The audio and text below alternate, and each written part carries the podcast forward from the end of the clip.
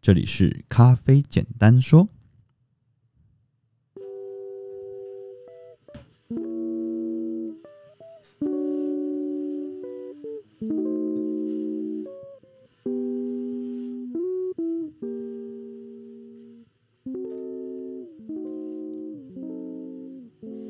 欢迎各位朋友收听《咖啡简单说》，这里是华语世界中一个介绍精品咖啡的 Podcast，每次更新一则咖啡小知识，让你更懂得品味咖啡。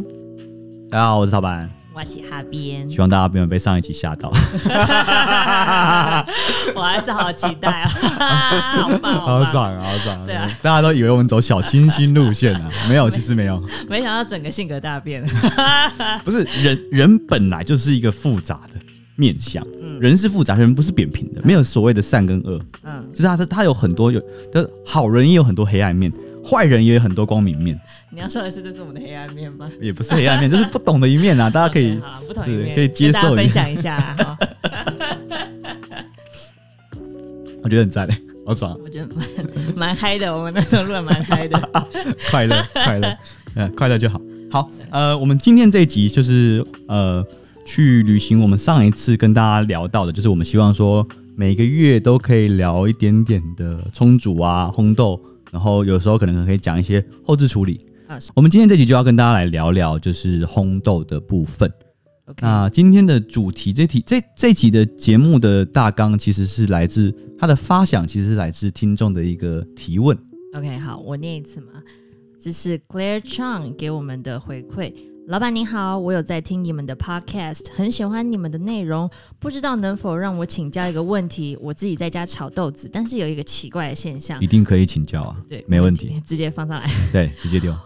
就是像是昨天炒好的豆子，我早上磨出来的时候，干粉有果香，泡好闻起来也有，但是下午泡完全就没有花果香气，泡好也没有。OK，那我原本以为是我的错觉，但是因为我两杯都剩了一点，给朋友他们喝也是觉得是完全不同的豆子。但是我的磨豆机跟手法都是一样的，请问这是正常的状况吗？希望老板可以指点迷津。谢谢老板，我很喜欢你们，在你们节目学习了很多。嗯，赞赞赞赞赞，谢谢他，就是有提问，然后还有一点实验精神。是我我我觉得，其实，在我们的节目上面有蛮多的朋友，像 Anderson 以前的 Anderson，是对他现在最近潜水没有留言，没有看到他，对，然后还有 Sam，呼叫 Anderson 跟 Sam，对，然后他们其实大部分就是我们有很多的听众，他们都是会自己实做，就是应该说，我不知道是听了节目实做还是实做之后听的节目，啊、 对，我不知知道哪一个先，嗯对，但我觉得很好，就是嗯，我觉得在学习咖啡的过程中，不断的去实践是是非常重要的，嗯，对对实对，践还有实验，实践跟质疑吧。嗯，对对对，尽信书不如无书，我这件事我还蛮常讲的，嗯嗯嗯就是不要去，就是我我也是一方之言嘛，那就是给你做一个参考，是对，因为毕竟我的时间跟精力，还有我的见识也有限，那我能力也有限，所以说，呃，有的时候某些的东西的情况适合我们，嗯有些情况适合你，但是这个适不适合这件事情，没有绝对的对与错。嗯嗯对，不同的方式，对，是所以像这一题，我觉得是一个很棒的话题，它就是蛮值得我们去做一整集跟大家聊这这一题要怎么去讨论。但是我的切入角度比较不会是正面的回答这个问题。 OK，对我反而在思考的是，我把这集的主题叫做“在家烘豆”，要怎样去建立一个有效的回馈机制？是你听得懂吗？有点讲的有点文言呐、有一点对，就是我的意思是说，其实像你们刚刚就是刚刚 Claire 的问题，她在讲说她有呃有一次有喝到花香，有时有一次喝到果香，有时没有喝到。对，那她也拿给她朋友去做一些品尝跟回馈。是那我一直觉得说，不管是冲煮啊，或者是烘焙，其实都会有一个所谓的，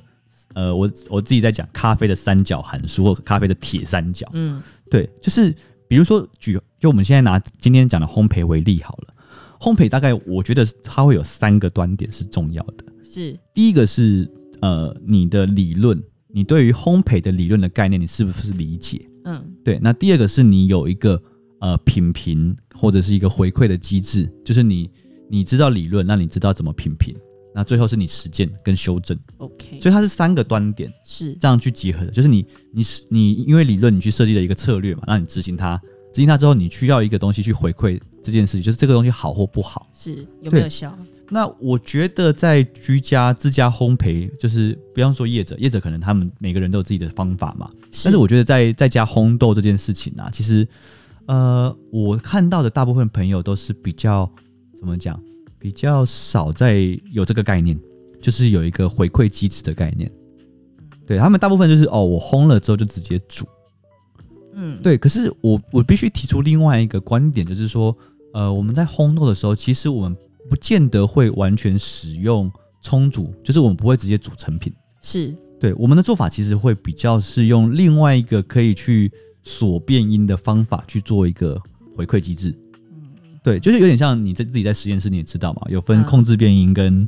应变应变变对音。应变变音，对，两个。那如果说你今天的可控变音、变音、变音量变很大，是那你在你在解读你的资料的时候是很难去处理的。对对，如果你有复数变音或者是三超呃超过三个以上的变音，基本上你这这个实验没有用，嗯，对对对对可以这样理解吗？对，OK，对，所以你就会不知道说，哦，今天到底这个东西如果出了一个问题，它是在呃我自己烘豆的关系呢，还是我的磨豆机，还是因为我的冲煮？是，对没错，所以我们在其实，在烘焙，就是在专业烘焙的角度来看的话，嗯，我们在烘焙跟实际冲煮中间，其实还有一个端点叫做杯测，嗯，对，对，有效的杯测。那为什么要做杯测？嗯，就是因为杯测的话，它的冲煮没有特别，就是有什么改变，就是减少了冲煮的变音，这样就是这个东西一定凡存在必有因嘛，是就你看世界上世界各地，不管是欧洲、美洲，或者是日本、台湾，好、中国，嗯，大家在做杯测，大部分第三波精品的烘豆厂或烘豆工作室，它不太会直接用手冲的方法去做成品检验。嗯，对，有的时候可能我们会特别做什么，比方说我们可能在一个烘豆的一个烘豆厂里面，我们会放一台咖啡机，是，放意式机啊。对，原因是什么？因为我们的客户里面有意式咖啡的业者，嗯，是所以我们可能呃要去跟业者沟通的时候，我们需要把我们的豆子丢进意式浓缩豆机里面去做萃取。啊，对，可是这个这是特例。对，即使如此，这些意式烘烘焙给意式的豆子，我们也还是会回到杯测。 ，OK，对是，所以我们讲这个回到杯测这件事情，copying copying 这件事，它的重点其实是回归到一个客观可以做有效回馈的机制。是，对，因为它变音少，是，那我们就只稍微简单呃进一进一步的来剖析一下为什么杯测这件事情可以达到这个效果好了。 OK，最主要的原因是因为其实杯测这种方法，它是一个比较属于呃浸泡式系统的一种是嗯冲煮模式。对，那浸泡式跟滴滤式就有蛮大的差异嘛，嗯因为滴滤式的话，你是呃水很快速的流过咖啡粉，是，所以其实呃我会跟你说，甚至很多的专业咖啡师都不一定有把握。每一杯手冲咖啡都煮的一模一样，嗯， 没错，很难哦， 是很难哦。其实是，我我我其实我自我自己训练那么多咖啡师，你要跟他，你要跟我说好，他煮第一杯、第二杯、第三杯，手冲咖啡它太有个性，它会就是你的，除非说你的手的技艺很稳，嗯，对啊，对，我甚至认为职业咖啡师都不见得有办法做到这件事情，嗯嗯，对就是啊，你下次自己玩玩看，你你找三间咖啡馆，嗯好，你找三间咖啡，然后你去他的咖啡店，你你就是你把这件事当上课，嗯，你就不要当做一般的买咖啡消费，你一次点三杯一模一样的咖啡，嗯请他同时做给你。嗯，虽然这样子，我不知道会不会有点冒犯 到，但是我觉得你可以跟他讲好了，就是说你是为了学习，但是我想嗯我想喝，但是我可以跟你说这件事很难，你三杯会喝到一样的咖啡。是，对我我仔细品尝起来，一定会有分辨出就是它的差异啦，尤其是对三杯同时比较的时候，对会蛮明显的。对，所以像你刚刚讲的，Claire 讲的说他在煮的时候，他其实是上下午，那差更差距更大了。嗯，对，上午对啊跟下午的状态完全不一样啊。嗯对啊，所以不太可能这样复制。变音很多了。变音很多，嗯所以我就会说你在做，就是我自己在我的听众朋友在大家在问的时候，我会跟大家说，如果你是在烘豆啊，我会很建议你建立一个类似这样子的一个有效的机制。那呃，有效机制这件事，我们等一下会进阶的讲，呃，比较细节的部分。那我们会分成几个部分，一个是杯测本身，一个是我们会讲一些它的，呃，你在家里怎么准备，准备杯测这件事，杯你测你怎么 OK 建立出你的系统？其实呃，不一定要真的是很那种很严谨的杯测啦，就是真的买一个杯测碗跟杯测尺在那边破扎四分钟，嗯不一定要这样做。是，但是如果你这样做会很好，因为这个是业界通用的方式，是大家的变音相较之下比较少一点。，对你也比较好跟烘豆师的朋友讨论问题。嗯，对，因为像你呃 Claire 这样问问题的时候，其实我没有办法去预判你的手冲，是对你手冲的结果，我我我我不知道说手冲本身有没有变音，我觉得变音可性很大，是，对，所以我要先排除你的手冲，我才能知道你的烘焙有没有问题。不太能准确的回答问题。对，因为就是我刚我们刚刚讲实验室，如果参变音超过三两个以上的话，你很难去判断是谁的问题，是是，所以我们才有我才会把这个观念放在一一集节目里面去跟大家聊，说，哎、其实你要建立一个这样子一个很重要的一个客观有效的回馈机制。是好，那我们先休息一下，等一下我们继续再讲关于有效回馈的方式。 ，OK，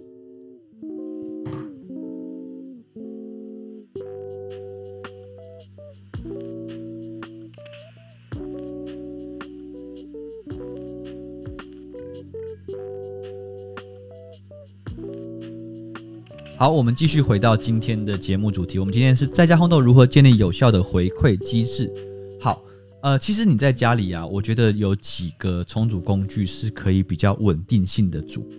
对，基本上你你在做烘豆的一个所谓的回馈反馈的时候，其实你一定要去选择比较容易呃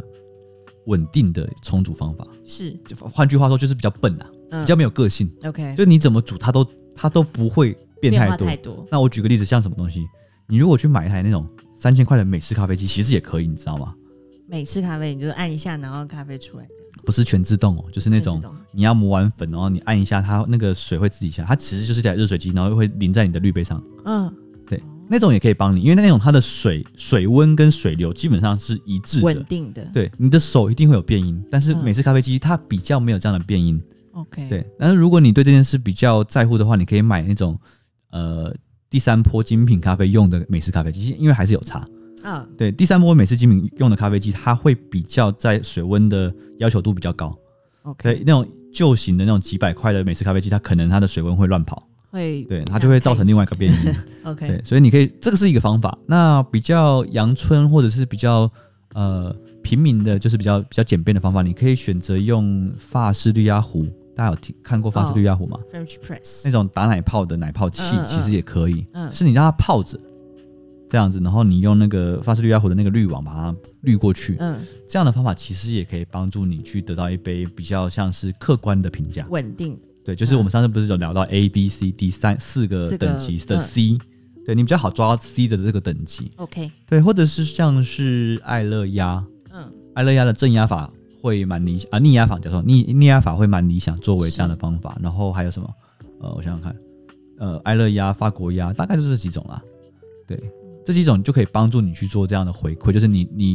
因为你的煮法不会变，是，所以煮法不变。如果这杯咖啡以前好喝，现在不好喝，那一定是烘焙有问题啊。嗯，对啊。那那聪明绿杯可以算是在哦，我刚刚忘记聪明绿杯，聪明绿哦杯聪也明是，绿杯对，是聪明绿杯也是。 OK，对，这几种都是蛮适合作为一个回馈机制的方法。你要找到 C，你才能够往 B 跟 A 去走。嗯嗯嗯嗯，对，大概是这样子。 ，OK，好，那我们在做杯测的时候，其实我会跟你说你的水质，因为我们上次上次那集有讲嘛，就是如果你要做呃冲煮，有一支水质比是蛮重要的。是那我可以跟你说，我可以笃定的告诉你，如果你要在家烘焙，水质比是必然，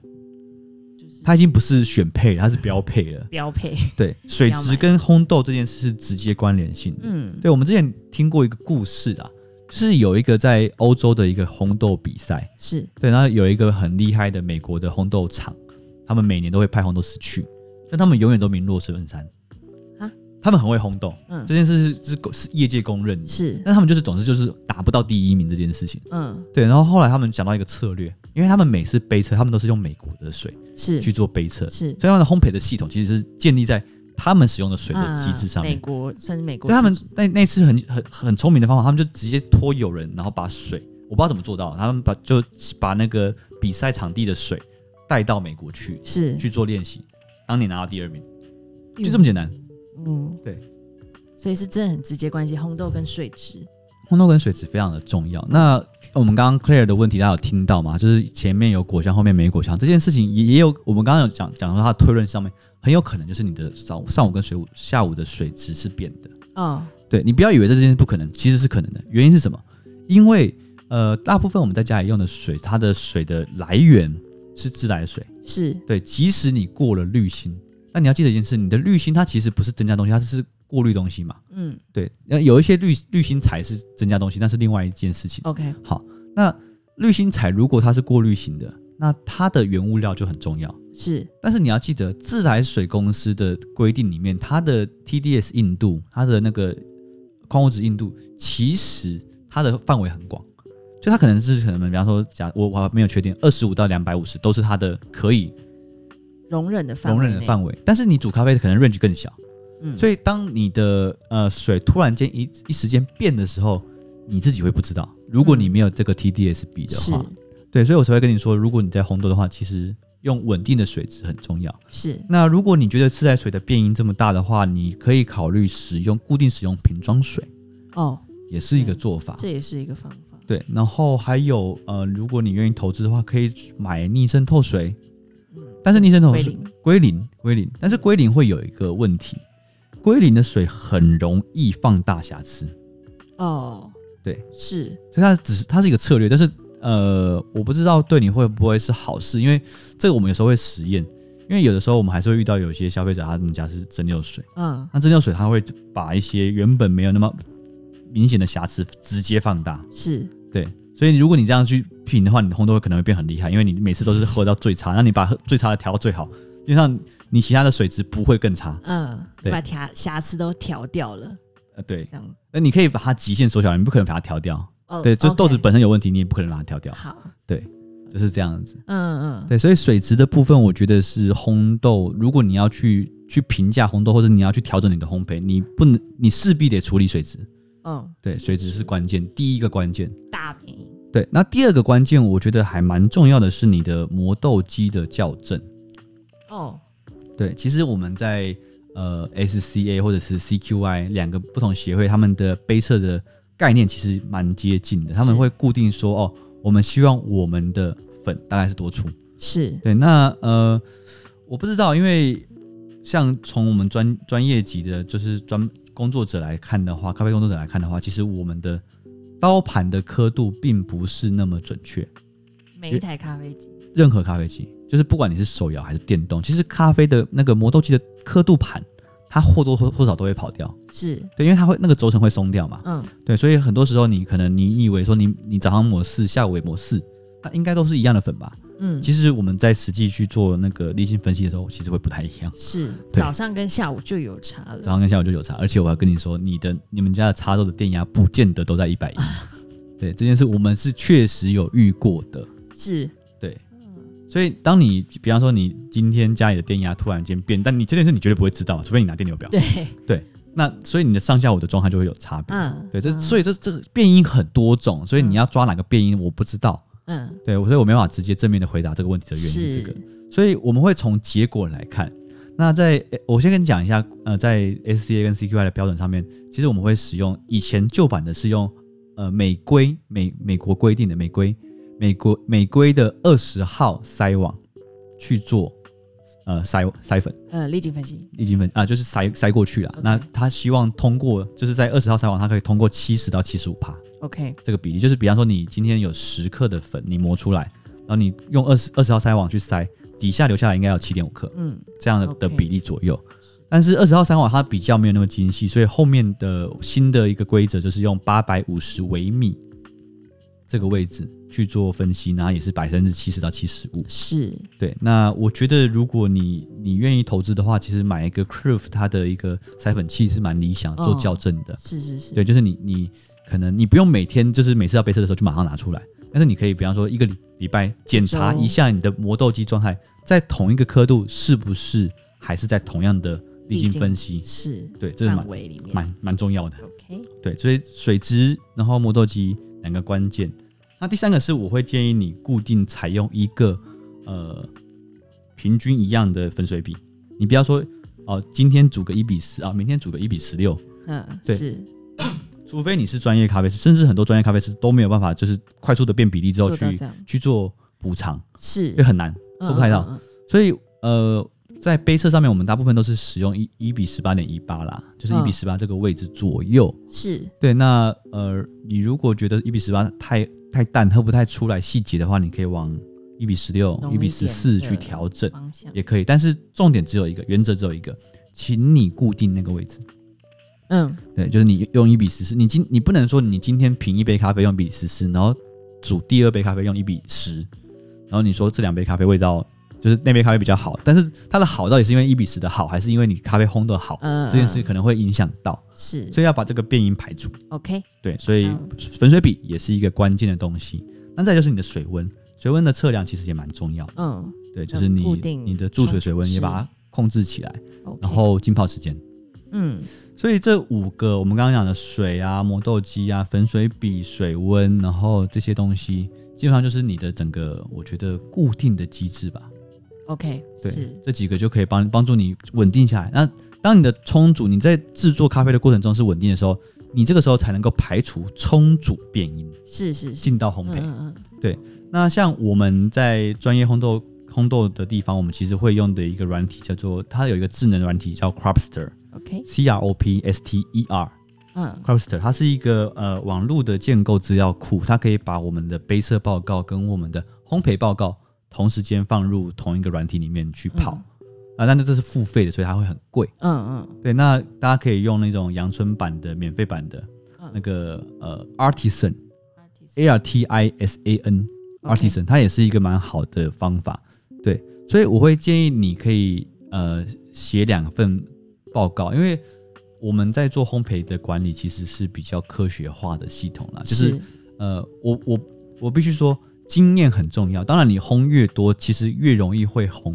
但是烘越多，你能够有有效的经验去做整合，也会进步很快。是对我们不不排斥科学化的数据，也不排斥经经验的部分，的法则，这两件事都很重要哦。是对，那呃，你在烘焙的时候，我会建议你写个表，嗯对，就比方说，呃，那个哈边的妈妈，嗯，以前嗯在烘豆的时候，她其实也会问我回馈的方法嘛，对不对？是是那可是，是之前我们是没有办法跟他做太特别有效的回馈。嗯，没错，对，你要不要分享这一段？你说我妈妈烘豆，对，因为一开始他可能就给给我们一只豆子，但是我们不知道他烘的时间，我们也不知道他的一爆什么什么钟，我们都不知道，对，所以我们很没有没有办法有一个有效的着力点去讲。嗯对对，那后来我们去帮他上课嘛，就直接直接跟着她一起烘豆这样子，对。那我会跟你说，如果你要做建立一个有效的回馈机制，其实有两个东西是重要的。是第一个重要的东西是烘焙记录表，非常的重要。嗯你怎么烘这只咖啡豆是是关键。每一个大概。我之前帮曹板烘是三十秒的时候就记录一次温度的变化，对，就是每三十秒做一次温度我的的记记录录，这样是子。对，那基本上烘豆的记录表，你就是分成两个啦，就是它的它是一个 X Y 轴的一个表格。是对你上网打烘豆记录表，通常就会有一个公版可以让你嗯用。嗯嗯对，那它你可以自己画，或者是你只用 Excel。我之前是用 Excel，没有用、嗯没有用软体的时候，嗯是好你的纵轴就有也就是你的 Y 轴是是温度。嗯对，那温度可能就是从七十、八十、九十，每十每五度一个一个横杠。嗯嗯对，那你的呃横轴就是 X 轴，是你的 X 轴会是时间，对所以你的图就会变成一个曲线，一个勾勾的曲线嘛。是因为一开始是比较高温，然后嗯豆子下去之后，它会掉到一个比较低温的低状态，温然后再一路爬往上爬。没错对，那这个烘豆曲线会帮助你去做判读。那我必须跟你讲，你的曲线只能是你能用，曲线是不能通用的。嗯就是说，哦，我今天我跟你说，我四分钟到一百五十度这件事情其实是没有意义的。嗯对，为什么？因为每一台烘豆机有它自己的探针呃温度计的感应器，是对，那感应器会随着不同的品牌，其实可能你的豆子已已经转黄了，它嗯可能是一百六十度，哦我的豆子转黄可能是一百四十八度。嗯嗯嗯对，嗯你的一爆可能是一百九十度，我的一爆可能是两百一十110度。嗯对，所以每一台机器的差距是很大的，嗯是所以这个表它不通用，但是它可以让你作为一个呃参考的依据，就是嗯你自己的烘焙啦。比方说，像在 Cropster 它就可以做呃叠线的分析，是对，就是我可以把同时间把八条线放在同那个图表里面去看，是然后它同时间会在这个线的旁边呃呈现出我的杯测报告。哦哦，所以是我我烘了 A B C D E F G 这样子，那 A 曲线我的分数给多少，然后我我打几分，哦这样，那我就可以，以去分辨说哦，所以我我自己在这个烘焙上面，我最喜欢的其实是 B 线，嗯，对，原因是什么？这样子哦就可以做分析。那如果我们这是这是付费版的嘛？那你嗯自己在家里阳春版的，你就是自己写烘豆记录表，对，然后烘豆记录表要写哪些东西？呃温呃，在每个三十呃之前是大概三十秒的时候记录一次温度的，就是温度当下是多少，然后会计算这一次跟上一次的温度温度差，是阿瓦嘛，好，我们讲的这是一个骨干，它的最主要的核心结构就是时间跟温度嘛。嗯那时间温度很好很好计算，你在烘豆的过程中用一个码表。嗯，好，哦，我们这边不好意思，我们先排除那个没有温度计的烘豆方法，哦好，比如说陶锅烘焙是是没办法，哦看嘛，是嗯然后或者是像那个有一些小钢炮没办法看。嗯对，那我们现在能够讲的大概就是只能帮助就是那些有有温度计显示的呃烘豆机的朋友。是对，那如果你是那种经验型烘焙的，我就没有办法帮你。嗯对，因为那个没有办法测量，没有办法没有办法没有办法量化。是对，所以呃，你就你在烘豆的时候，当你的豆子一进到锅炉里面开始加热受热的时候，你就要把码表按下去了。嗯哦对，下到的时候马上按码表，对，下豆的时候马上按码表啊，这件事情要固定下来。嗯你不要就是有有一些是你等豆子全部掉进去之后才按码表，哦那会有时间差。是对，时间差会影响。嗯 OK 对，所以你的每一个做法都要是一致一的，致你才嗯能够确定它不会成为变音。 OK 对，所以第一个是你在下豆的时候，你马上按计时器。是好，那计时器开始正计时嘛，所以它就是慢慢零零零零一秒、两秒、三秒这样子跑。对，那你就以三十秒为一个标准，所以零零分零秒的时候做一次，零分三十秒的时候做一次，一分钟做一次，一分半做一次。做一次记录，对，那你的记录就基本上就是写上面显示的温嗯温度度。对对，所以你可能就会变成说，呃，零分钟一百八十度，零分三十秒九十度，零一分钟八十八点五度，然后一嗯分半八十九度，这样子一路下去，这样会有概念吗？嗯可以可以可以可以嘛，嗯对不对？它就是这样的一个概念。是好，那除了这个之外，你还要记录几个东西。第一个东西是你的呃入豆量，哦你的投豆量，就是你你用多少的豆子，丢嗯进去。对，你的你的烘豆机是多少公斤的？那你丢了多少豆子进去？这样子，嗯六百克、七百克、八百克不一定。但是我会建议你，如果你是初学者的话，你的烘豆量不要改。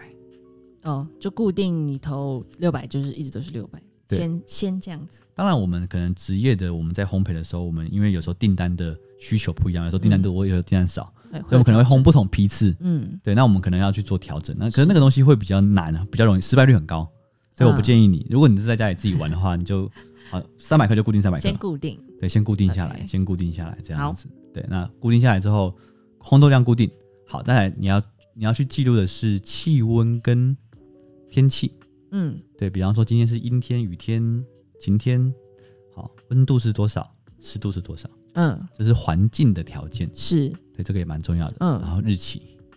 嗯对，然后如果你的烘豆空间里面有超过一个人的话，请你把烘豆师写起来。啊 是是是，对对，就是比方对说这，是谁在？明草咖啡里面，我会烘豆，哈边会烘豆，嗯好，那我们之后如果有一只豆子特别好或特别不好，我们就会调出到底是谁烘 的这样子，然后我们就去回推说这个东西是发生什么事情。 OK 对，所以人，然后环境条件，然后还有入豆量这几个。是好，那这几个是比较粗略的。那在进阶的话，我们会去特别记的东西是一个东西叫回温点。是对，什么是回温点？火温点就是入豆之后，那那个温度显示到最低的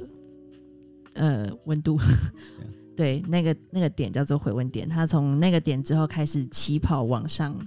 爬，好，这边给那些就是冲煮比较比较没有接触烘焙的听众朋友一些概念。呃，回温点的意思就是说，因为你豆子是冷的嘛，你豆子常温，可是烘豆机很烫，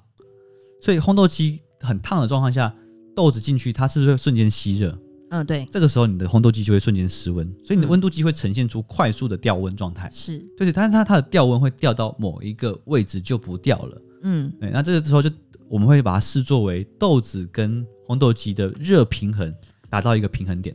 是对，那这个时候开始，你的温度就不会往下探，反而是往上走。往上，嗯、那往上走的前一刻，比方说你在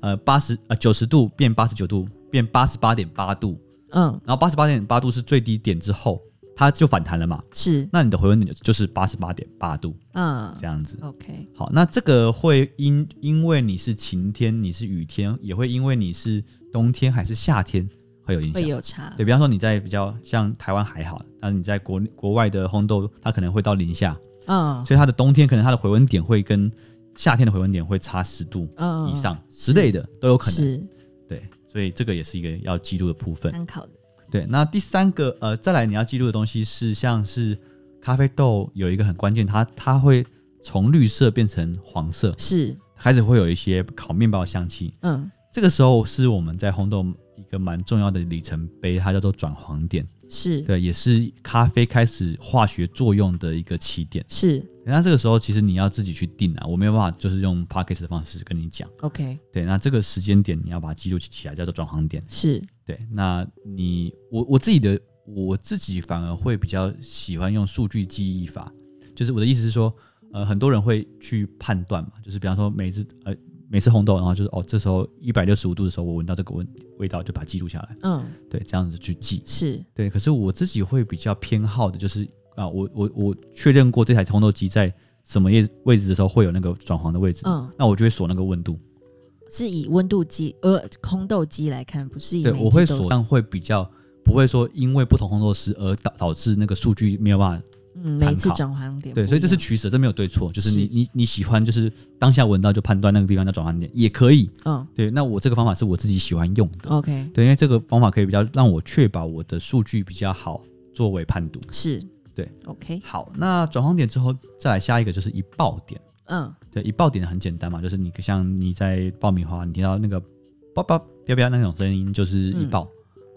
但是偷跑的时候不算，这是重点。嗯好，为什呃一爆我们要以连续两声至三声，你不要听到啪你就马上按，是你要啪啪啪。才开始起算，对，为什么会有偷跑？我们的偷跑的意思就是说，它可能会突然间啪一声，后面就没有了。嗯好，那这个通常这种豆子都特别小，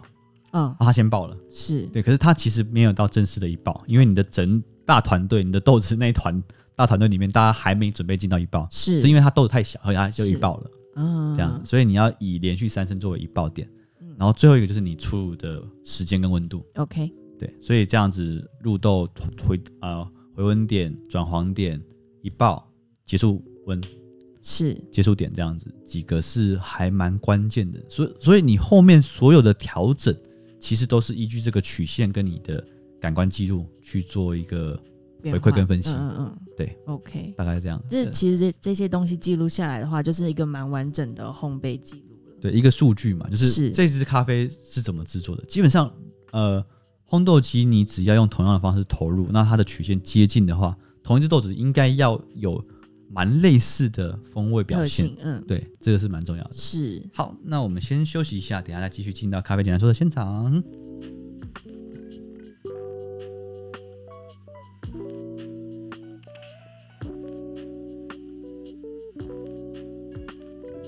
好，我们继续来聊关于烘豆怎么建立有效的回馈。啊，刚刚聊了那些回文点那些东西。嗯，好，那我们接下来就是另外一个一个一个面向嘛，因为刚刚讲烘烘烘焙的报告啊，现在要讲的是感官的记录。是那感官记录有很多种方法，基本上我会建议你用烘焙厂的快速评鉴方法。我们在烘焙厂最最最简单的方法就是直接评三个东西，呃，嗯酸质、甜度跟口感，就这样。嗯，三大主轴对，因为基本上你决定好一只豆子的的呃烘焙程度的时候，你的风味不会随着你烘焙不同锅不一样。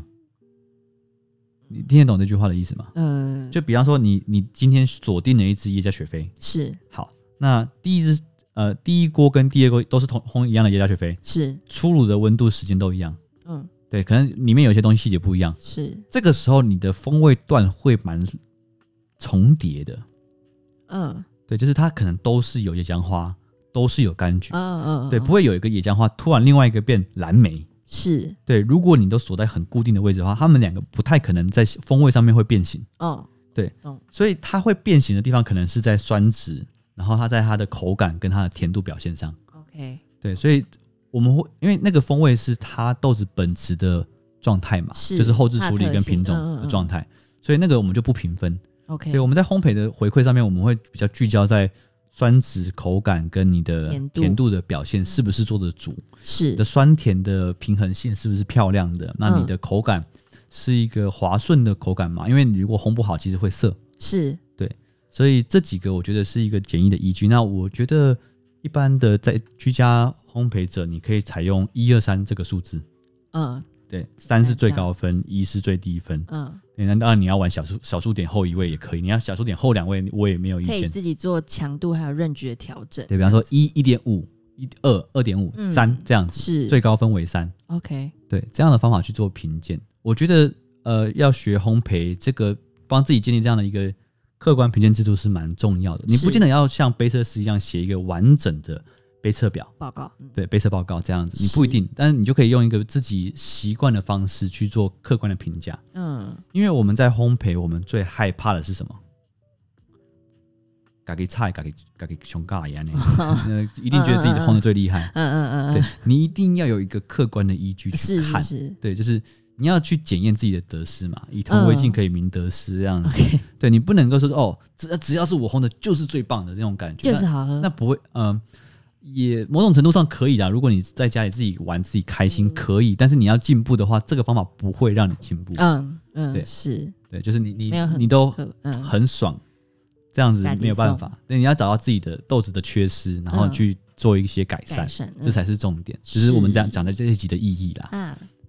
所以呃，有效回馈上面，我觉得建立这样的评评评评分的标准是蛮重要的。这我们刚讲三个品质：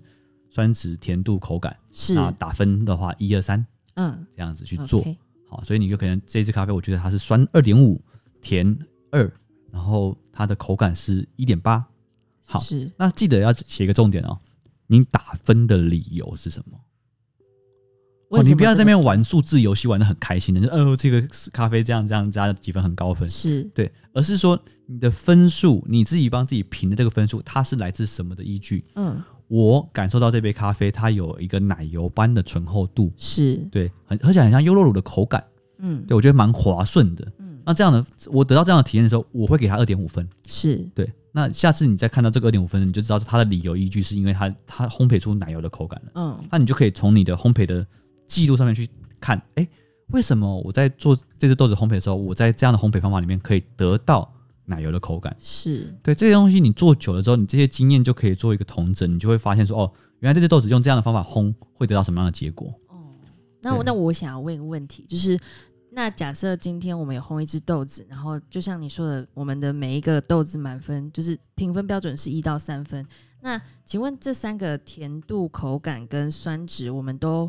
希望在最后，就是这一只生豆烘焙到最后，我们都调整到三分满分吗？嗯，不太会耶，因为每一次你你有玩过很多那种，就是反正你有打 Switch 对不对？嗯，因为对，每很多那种角色游戏，它一定会有属性嘛。法师的员员工很强，是，战士的的进攻很强，嗯，所以每一只豆子它本来就会有角呃属性突出的问题。是，对，那呃，比方说我举实实例的好来，比方说像呃呃艺妓，艺妓是一只香气强，但是口感不见得是特别好的一种咖啡。是，对，或者伊索比亚，伊索比亚尤其是南部的耶加雪菲产区，最近的口感很薄。是，对，那我顶多能做到的事情就是我把它的口感调到不错的位置，但我不可能把它推到三。嗯，对，因为我可能把它推到三的时候，我的其他东西会会牺牲掉。嗯嗯嗯，咖啡烘焙永远都是取舍，对，就是你要去踩在哪一个平衡点这件事情，会让它的每一个平均分数是比较高的吗？嗯，不一定会做平均高诶、欸就是看你自己在自，我一直把它当艺术品嘛，你想要呈现哪个位置，你想要呈现的是，比方说哦，这支咖啡，我觉得它的这支肯亚，哦我很喜欢它的酸质，是，那我觉得可以牺牲掉某些甜度去增加它酸的活泼度，哦，对，这是我的想法。那我可能在甜度上面可能就只有二点一，但是我酸可以到三。所以烘焙也算是就是依自己个性喜好来调整这样子。我觉得因为烘焙没有所谓的，就是你有一个一个仪器可以测出哦，这个咖啡是几分，嗯，因为所有的评分都是人评的嘛。是对，那每个人评出来的结果可能会有一些差别，因为每个人的审美观念不一样。是对，所以我觉得烘焙到最后还是回到审美。啊，对你，你想要就像就像画画嘛，嗯是对啊，你说毕卡索跟那个梵谷谁的画比较好，比较厉害，谁是更大师，嗯，对你难以量化。是是是，哦对，所以很多时候烘焙这件事也不是为了得到一个量化的成绩去看的，而是说你能不能够在这个咖啡里面喝出它的呃选择。对 OK 这个烘豆是他选择什么？对，可是通常要喝到这个东西已经很高阶了，就是因为你要对本本来就对豆子熟悉嘛。对对，生豆本身的特就性，像我们自己在烘豆，我们可能每一只豆子都烘的有一定的时间跟经验的，是所以我们在喝别人的，我们就会欢喜赞叹哦，他竟然可以把这只肯亚同时间烘出这么漂亮的酸值，但是甜又可以维持这么久，哦，是这个真的很厉害。嗯好、哦嗯哦嗯，，这只瓜地马拉明明它的口感就比较容易粗糙，它却可以烘的那么的顺畅，那么的、嗯那么的滑顺，